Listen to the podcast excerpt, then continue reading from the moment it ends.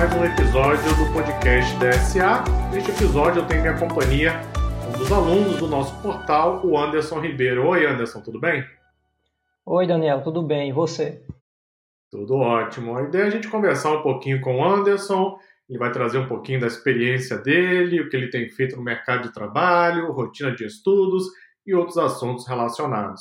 Para começar, Anderson, gostaria de pedir então que você se apresentasse ao ouvinte, falasse um pouquinho sobre você, sua cidade, formação acadêmica, seu trabalho atual. Se apresente para o ouvinte do podcast. Certo, é, sou natural da cidade de João Pessoa, na Paraíba, na cidade a qual eu moro até hoje. É, Para falar um pouco assim de como eu entrei na, na, área de informática, era principalmente o que era falado no, nos anos 90 e início dos anos 2000, era muito comum a gente ouvir que informática é ou era, né, vai ser a profissão do futuro. Então eu resolvi procurar saber né, como era essa tal dessa área de informática e aí eu resolvi prestar o vestibular é, em 2006 para o curso de tecnólogo em redes de computadores pelo antigo Cefet, que posteriormente passou a se denominar IFPB. Fui cursando alguns semestres, vendo ali algumas disciplinas, Aí eu percebi que o meu perfil ele era mais voltado para a área de sistemas. Então, houve um processo interno para transferência de curso, mediante avaliação curricular, e aí eu consegui transferir para o curso de sistemas para a internet. A partir daí fui vendo várias disciplinas, é, programação, sistemas operacionais, análise e projeto de sistemas, mas aqui eu mais me identificava era com disciplinas voltadas para banco de dados. E aí, no decorrer da minha graduação, eu fui conseguindo alguns estágios. É, meu primeiro estágio era, foi com Linux, é, mais especificamente para trabalhar num servidor LDAP, assim, um período bem curto de tempo. Depois eu fui estagiar com programação em Java, algo de por volta de seis meses, e quase no final da minha graduação eu é, estagiei mais com teste de software por volta de um ano. Em 2012, é, antes mesmo de eu concluir a minha graduação, eu consegui meu primeiro emprego é, em TI. Não era necessariamente com o que eu gostaria de trabalhar, mas é aquela coisa, né? Quando nós estamos é, em final de perto de concluir uma graduação, a gente tem aquela expectativa de conseguir uma certa independência financeira, né? Eu acabei aceitando esse emprego é, era para trabalhar em uma multinacional, né? A Indra, empresa a qual eu trabalho até hoje, alocado no Tribunal de Justiça da Paraíba.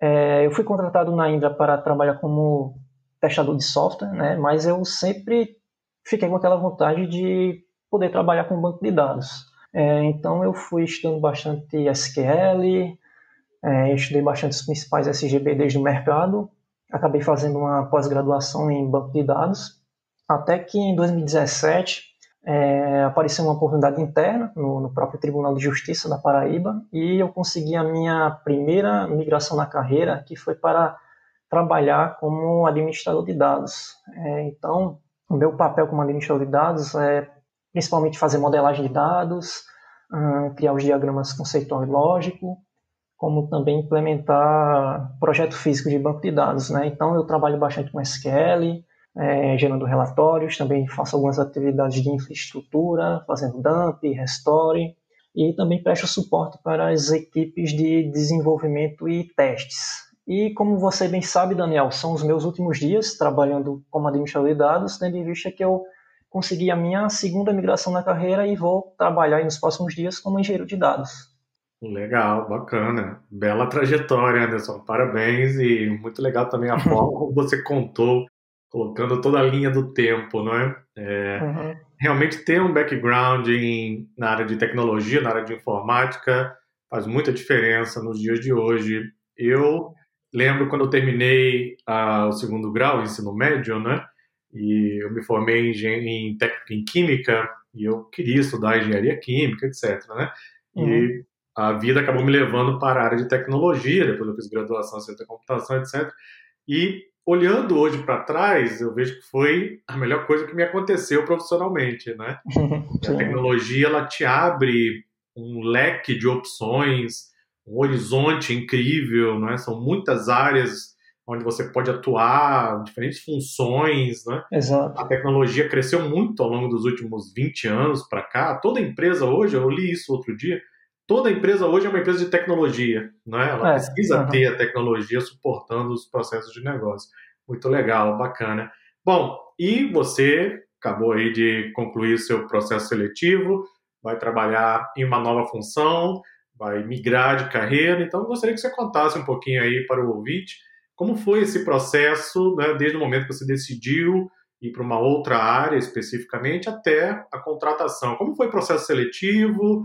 Como é que foi o meio do caminho? O que, que você estudou? Como foi participar das entrevistas? É claro que você vai contar aquilo que puder ser contado, mas ah. dá um pouquinho aí de, de motivação para aqueles que ainda estão começando ou pensando até mesmo em migrar. Conta um pouquinho. É, certo. É, logo em 2017, quando eu consegui mudar de função pra, para trabalhar como administrador de dados, é, desde o início eu tentava pesquisar e pensar numa estratégia é, sobre como eu poderia dar prosseguimento na minha carreira a, a médio prazo. Né? Então, eu fui pesquisando pelos perfis profissionais, então, um papel bem próximo às minhas atividades de, de banco de dados, né? tem o um papel do DBA. Então, eu fui estudando algumas atividades é, inerentes ao cargo, fui estudar planos de execução de consultas SQL, fui estudar arquiteturas de SGBD, principalmente Oracle e PostgreSQL, também dei uma estudada em TANI de, de consultas SQL, coisas do tipo. Mas, assim, eu te confesso que eram atividades as quais é, eu não me agradou muito. E aí eu continuei, né, pesquisando sobre áreas relacionadas a, a banco de dados ou dados em si. E aí eu me lembrei da área de data science, que eu até já tinha ouvido falar bem antes de, de 2017, mas era muito difícil encontrar algum material em português. E quando eu encontrava alguma coisa, é, os assuntos eles não faziam muito sentido para mim. É, as tecnologias ela, elas eram mostradas de forma muito isolada e assim eu não sabia como prosseguir em data science. E aí, de tanto eu procurar, eu acabei encontrando a, a Data Science Academy, acho que por volta de 2018, é, fazendo aqueles cursos iniciais, cursos gratuitos, os quais me deram uma visão clara do, do que era a ciência de dados, né, quais as tecnologias envolvidas, e os perfis profissionais. E aí eu gostando tanto dos conteúdos que eu resolvi para fazer as formações, comecei pela formação cientista de dados, né?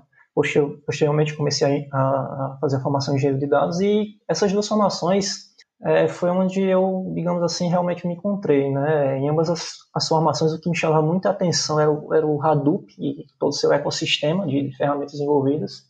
E foi a partir daí que eu tomei a decisão de que queria trabalhar né, com engenharia de dados. Só que de, assim, digamos assim, 2019 até parte de, de 2020, eu tive muitos altos e baixos, né? Eu passei assim vários meses seguidos sem estudar nada de, de, data science, fui fazer outras coisas, fui estudar para concursos, consegui até alguns bons resultados, cheguei até a ser convocado para assumir uma função pública, mas eu não achei que seria interessante para para minha carreira e eu acabei não assumindo o cargo. Aí eu resolvi voltar com tudo para estudar engenharia de dados, é, passei a fazer os cursos, passei a ler mais documentações das tecnologias, o que me motivou a ir buscar uma vaga né, no mercado de trabalho. E isso também foi muito por conta do que eu ouvi você falar é, sobre o que era postado na, na timeline da DSA, o que profissionais que estavam no mercado de trabalho, além do que os recrutadores recomendavam. É, se você quer trabalhar né, com algo o qual você não tem experiência, então vá criar a sua experiência. E foi o que eu fui fazer. É, com base naquilo que eu já tinha estudado e vinha aprendendo, é, eu resolvi implementar pequenos laboratórios, né, que iam de configuração até a implementação de um, de um, pipeline de dados de ponta a ponta, utilizando várias tecnologias e executando tudo em cloud. E aí é, eu passei a postar no LinkedIn, é, explicando o que é que eu havia implementado, também passei a escrever sobre as tecnologias as quais eu estava estudando, fui, fui ganhando bastante visibilidade, né? Então eu resolvi me arriscar, me, me candidatar às vagas, mesmo sem saber todos os requisitos que eram pedidos nas vagas. Eu acabei por receber até alguns contatos de, de empresas às quais eu nem sequer tinha me candidatado, né? do nada chegava uma mensagem, no LinkedIn ou até mesmo por WhatsApp de recrutadores querendo conversar. E falando um pouco a respeito das seleções, né, já que eu fui aprovado, é, falando isso sobre os processos de seleção, é, as vagas elas não necessariamente são compatíveis apenas para quem tem 100% das skills, né? O que eu tenho percebido é que as vagas elas são flexíveis é, o suficiente no sentido da empresa ela tentar encaixar o profissional em algum nível. É, eu venho percebendo uma preocupação dos, dos tech leaders em entender diante daquilo que eu tinha conhecimento e sabia fazer no meu momento atual, o que eu conseguia fazer, né? Com os meus conhecimentos atuais, até onde eu poderia chegar, até que ponto a empresa ela poderia contar comigo. E esses tech leaders eles têm discernimento suficiente para identificar as habilidades. E nos dias de hoje tem sido muito comum as empresas elas passarem algum desafio técnico né, a ser implementado. Eu tive que implementar um desafio, né, tive que fazer é, web scraping e implementar web crawls para extrair dados de, de, portais concorrentes e persistir isso num banco de dados. Uh, tudo isso num deadline de sete dias. Eu confesso que eu não sabia nada de, de web scraping, web crawling, é, então num curto espaço de tempo e em poucas horas, nos sete dias de deadline, eu tive que aprender um framework do zero para implementar o desafio. E no momento da entrevista técnica, é, eu tive que falar sobre o que eu, o que eu havia implementado, né, as minhas decisões na, na, escolha de algumas tecnologias. É, eles queriam que eu falasse como eu poderia implantar a solução em produção e como escalar né, a aplicação. Eles queriam ver o meu entendimento sobre uma visão arquitetural de uma aplicação. E foi dessa forma que eu acabei por receber meu sim para trabalhar como engenheiro de dados. Que legal, que bacana. Realmente é muito gratificante, né, quando você vê o resultado do seu esforço, do seu estudo, né? Você uhum. se dedica e lá no final tem um resultado realmente muito bacana. Para essa nova função né, que você vai assumir, que você vai trabalhar, quais são as tecnologias que você acredita que você vai usar com mais frequência no dia a dia? Aquilo que foi mais demandado durante o processo de seleção? Quais as tecnologias você acredita que sejam mais importantes a partir de agora na sua nova função? Certo. É, pelo que eu conversei, né, até pela, pela avaliação técnica, pelo que foi apresentado na, na entrevista, é, linguagem Python, né, hoje em dia eles é, se falado muito, utilizado bastante a orquestração, né, utilizando o Airflow para chamar algum serviço que está rodando, por exemplo, na AWS. Então, é, é uma cloud computing lá que eles o, utilizam. É, até pouco tempo eles estavam utilizando Pentaho. Né? Pentaho hoje eles estão mais é, para dar suporte a sistemas legados, né? até porque o Pentaho ele não, não, suporta essa quantidade gigantesca de dados. E eles utilizam também é, algumas, é, Hadoop e algumas ferramentas do, do, do ecossistema, uh, utilizam Spark, também utilizam lá o provedor lá da Cloudera, é, utilizam também uh, ferramentas de programação com web services e que são esses tipos de tecnologia que eu, a um primeiro momento, percebi que vai ser utilizado. Levei do Dremium também, foi me falado que tem alguns projetos lá que eles utilizam Dremium. Ah, interessante, interessante. Bom, você está fazendo as formações de engenheiro de dados e arquiteto de dados também, não é? Isso, comecei a de arquiteto recentemente. É, a, de engenheiro, formações... eu, é, a de engenheiro eu concluí há pouco tempo, poucos dias. Ah, sim. É, essas duas formações abordam praticamente todas essas tecnologias aí que você acabou de descrever, uhum. até porque as formações são baseadas naquilo que o mercado está usando, né? nas tecnologias, né? nos produtos, aquilo que tem surgido também ao longo dos últimos anos, os principais frameworks. Então, acredito que você vai estar mais do que preparado para assumir sua função. É claro que quem se é, propõe a trabalhar com ciência de dados de um modo geral tem que estar muito ciente que vai estar sempre em modo de aprendizagem, né? Sempre sim, estudando, sim. porque novos produtos vão surgir, novas tecnologias, novas técnicas o tempo inteiro, né?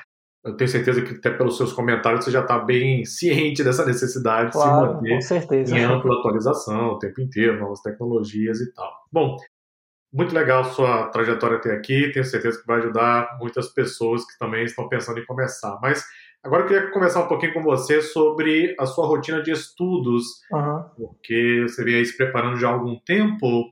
Conta um pouquinho Qual é o horário do dia que você mais estuda? Quantas vezes por semana? Durante quanto tempo? Conta um pouquinho sobre a sua rotina. Olha, a minha rotina ela é bastante similar à rotina de estudos de boa parte né, dos alunos da DSA, que eu vejo também muitos outros falarem.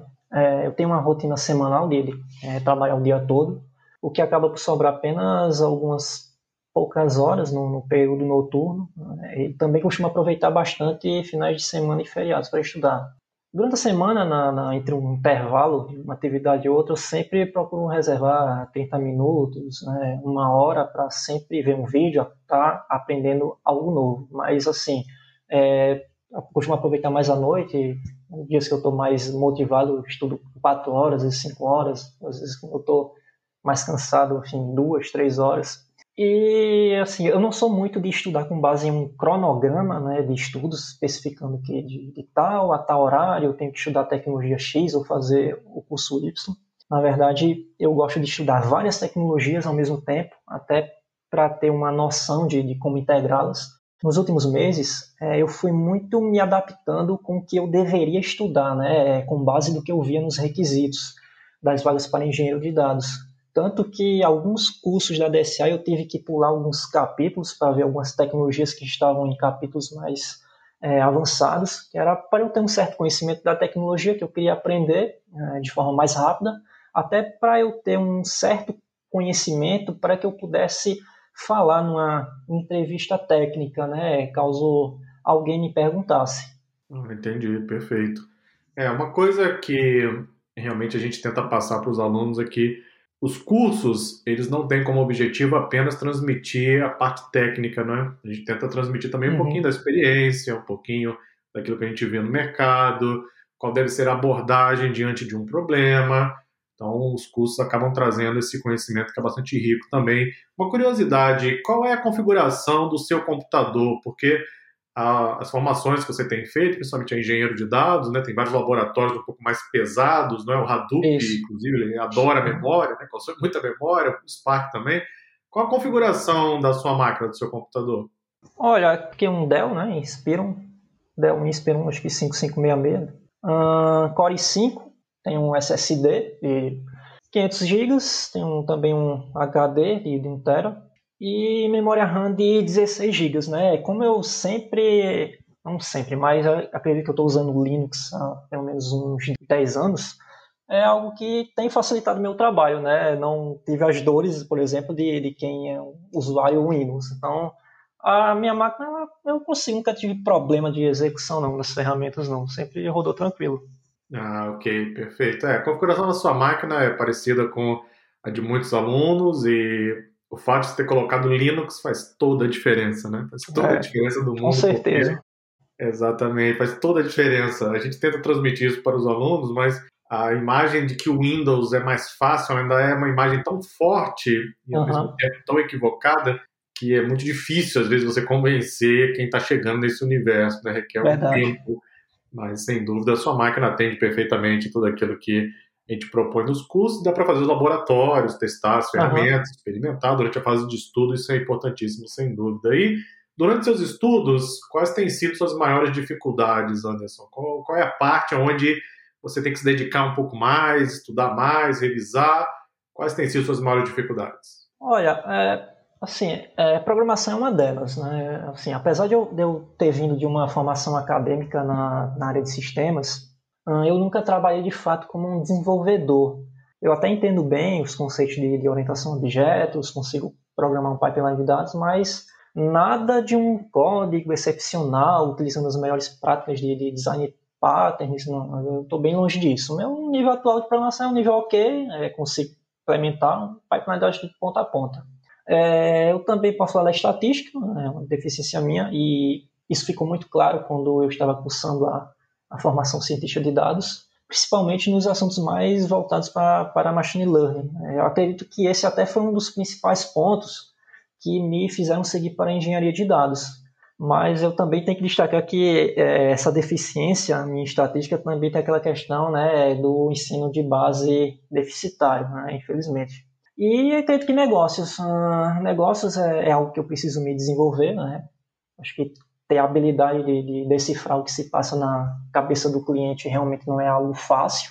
E eu espero que com esse desafio, né, a qual eu vou iniciar, eu espero sim me desenvolver mais quanto a negócios. E assim, eu tenho uma expectativa, né, de que no futuro, se fosse próximo, seria ótimo, de que os governos nas três esferas elas é, investissem massivamente na, na educação de base, né? Questão do inglês, questão de lógica de programação, matemática e estatística e fazer com que essas crianças né, tenham um ensino de qualidade desde cedo e isso que isso vai refletir no momento que eles é, essas pessoas entrem né, no, no, mercado de trabalho, elas cheguem mais preparadas. Sem dúvida, sem dúvida. Sobre isso, eu tenho dois comentários. Bom, primeiro, parabéns aí pelo exercício de autoconhecimento, não é? Porque quando o aluno está começando em ciência de dados, é, ele precisa tentar encontrar o mais breve possível qual é o melhor caminho profissional. É? Uhum. Algumas pessoas vão ter mais habilidade com programação, outras mais habilidade com análise estatística, outras mais habilidade com a parte de infraestrutura. Tem função para todo mundo em ciência de dados. É uma questão Exato. de você mesmo olhar, fazer esse autoconhecimento, né, fazer esse exercício de autoconhecimento observar aquilo que você se sente mais confortável, aquilo que você quer desenvolver, e então seguir aquele caminho. Então, parabéns aí por esse exercício. Com relação à educação de base, sem dúvida, precisamos tentar cobrar dos governos, tanto quanto possível, uma melhora significativa. De fato, não estamos vendo ainda toda a evolução que eu acho que poderíamos. Vamos torcer para que os próximos anos, quem sabe, tenhamos cada vez mais investimento em educação de base, porque isso vai se refletir lá na frente, né, montando as uhum. próximas gerações que vão para o mercado de trabalho, que vão manter a economia, que vão ajudar o desenvolvimento de um país. Você participa de projetos é, ligados de alguma forma a empreendedorismo? Você pensa em empreender? Isso é algo que está no, na sua cabeça, no seu futuro? Fala um pouquinho para nós. Eu já pensei, não é, né, assim, não empreendedorismo é algo que eu não descarto, né? Eu mais nesse momento atual eu prefiro mais em aproveitar é, a, a, oportunidade que, que foi me dada de desenvolver, conhecer é, mais pessoas, desenvolver soft skills, é, hard skills, mas eu acho sim interessante a questão do, do empreendedorismo, né? Principalmente de poder participar de, de projetos de segmentos diferentes para empresas diferentes, definir meu próprio horário. É, eu tenho essa questão de mais a longo prazo mesmo. Entendi, perfeito, ótimo. É, nessa área de engenharia de dados, é, o mercado está precisando cada vez mais de pessoas qualificadas e provavelmente a formação de profissionais não vai acompanhar a evolução da demanda então uhum. vai haver um gap, não é, cada vez maior. E aí oportunidades de aprendizado vão surgir o tempo inteiro e oportunidades de empreendedorismo. Então fica aí, quem sabe a dica para o futuro. E o que você tem visto sobre o mercado de trabalho? Você acompanhou aí o mercado, você prospectou, né? Você participou de processos seletivos.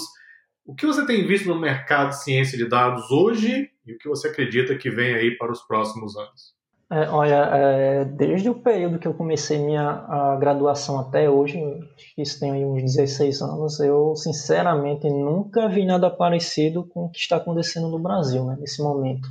É, as empresas, né, até nesse período de pandemia que vem ocorrendo aí desde o começo de 2020, elas precisaram né, rever seus processos internos, é, repensar em como criar uma cultura de data-driven, o que acabou por ocasionar nessa enxurrada de vagas. É, eu participo de, de, alguns grupos de, de TI, vejo relatos diários né, de pessoas que entraram até há pouco tempo no, no mercado na área de data science e que com poucos meses de trabalho tem se tornado bastante comum é, essas empresas entrarem em contato, né, querendo conversar com esses profissionais e oferecer uma oportunidade. Comigo, está é, tá indo pelo mesmo caminho. Ah, eu recebi minha aprovação né, num dia na empresa que eu vou trabalhar e no dia seguinte eu acabei recebendo uma outra aprovação para trabalhar em outra empresa, também como engenheiro de dados.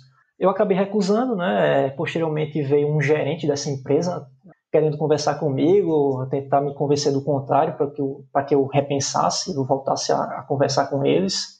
Eles queriam que a gente chegasse em algum entendimento comum, mas eu, eu realmente não tive como aceitar. Né? Acabei agradecendo gentilmente, mas deixando as portas abertas para um futuro contato. Então, se por um lado né, as empresas estão nesse mar sem fim de, de lamentações por, por, não encontrar profissionais qualificados, é, do outro lado a gente vê os profissionais já aproveitando né, as melhores oportunidades. Né? Profissionais estão podendo sair do Brasil, trabalhar em outros países. Se não quer sair do Brasil, também há, há vagas para trabalhar daqui de forma remota para empresas estrangeiras. E no Brasil, as vagas remotas estão disponíveis aos montes, né? Tem até a possibilidade de trabalhar em outras regiões do, do país, caso você tenha vontade de mudar de cidade. Eu não vejo nem a médio prazo e nem a longo prazo como o Brasil vai suprir essa demanda é, por profissionais. E cada vez mais com, com o advento né, de projetos de data science, principalmente a necessidade de se utilizar a inteligência artificial, eu vejo que o gap será cada, cada vez maior.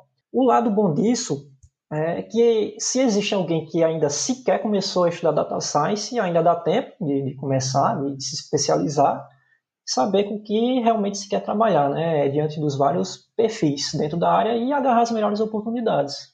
É, perfeito, a sua visão é exatamente a visão de todos os alunos que têm passado comigo aqui no podcast, a visão que nós também temos aqui na DSA.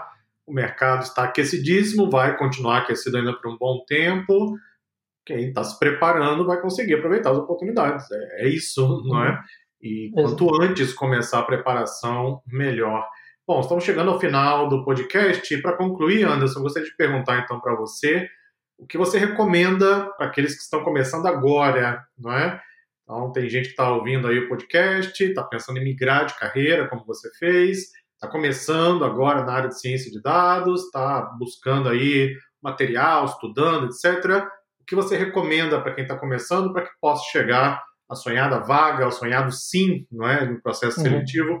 Qual seria a sua recomendação? Bom, o aprendizado contínuo é algo notório, né? É, é algo óbvio, mas acredito que é algo que possa ser assim um diferencial é à medida que a pessoa que está começando for aprendendo é, novas tecnologias, elas têm que demonstrar isso né, para o mercado de trabalho. Elas precisam se mostrar o que elas estão aprendendo e o que elas ah, sabem fazer. Né? Então, implementar laboratórios é importante, publicar o que você fez num, assim, num blog pessoal, implementar um código no GitHub, é, ter um, um LinkedIn não só ter um LinkedIn, mas fazer postagens constantes sobre o que você vem aprendendo, assim vai demonstrar né, que você é um profissional que está ali em constante aprendizado e que está antenado com as tecnologias é, utilizadas aí no mundo da